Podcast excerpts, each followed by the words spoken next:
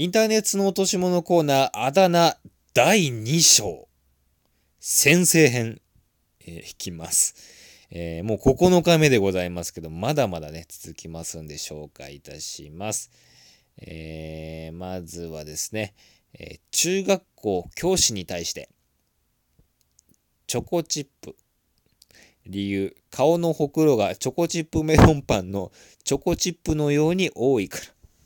結構、まあね、前もね、えっ、ー、と、眉間にほくろがあるからインドっていう風にね、えー、ほくろってやっぱ結構あだ名にしちゃいがちですね。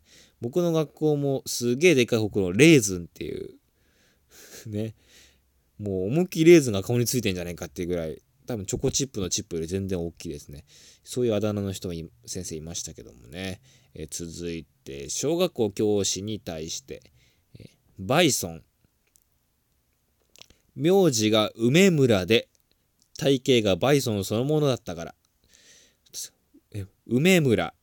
これ音読みするとバイソン。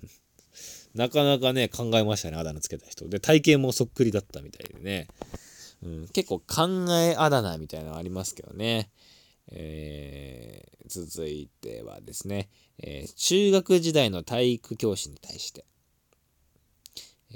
ジーコ、理由、名前がコージだったから。しかし見た目はトルシエそっくりだった。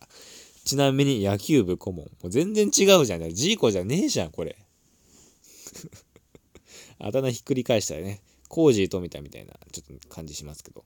えー、じゃあ次行きましょう。えー、中学時代の理科教師に対して、畜中、えー、名字の竹中を音読みして、確かになんか僕の学校でもいましたわ、そういえば。訓読みを音読みに無理やりするっていう、カンサンマンってあだ名。いましたわ。まあ、あえてね、訓読みでの名前は言わないようにはしますけど、なんか個人情報になっちゃうんで、カンサンマンっていう先生。なんかアンパンマンみたいな感じがして、ちょっと響きがいいからね。すげえ呼んでましたけどね。はい。というわけで、えー、あだ名9日目です。まだまだ先制編続きます。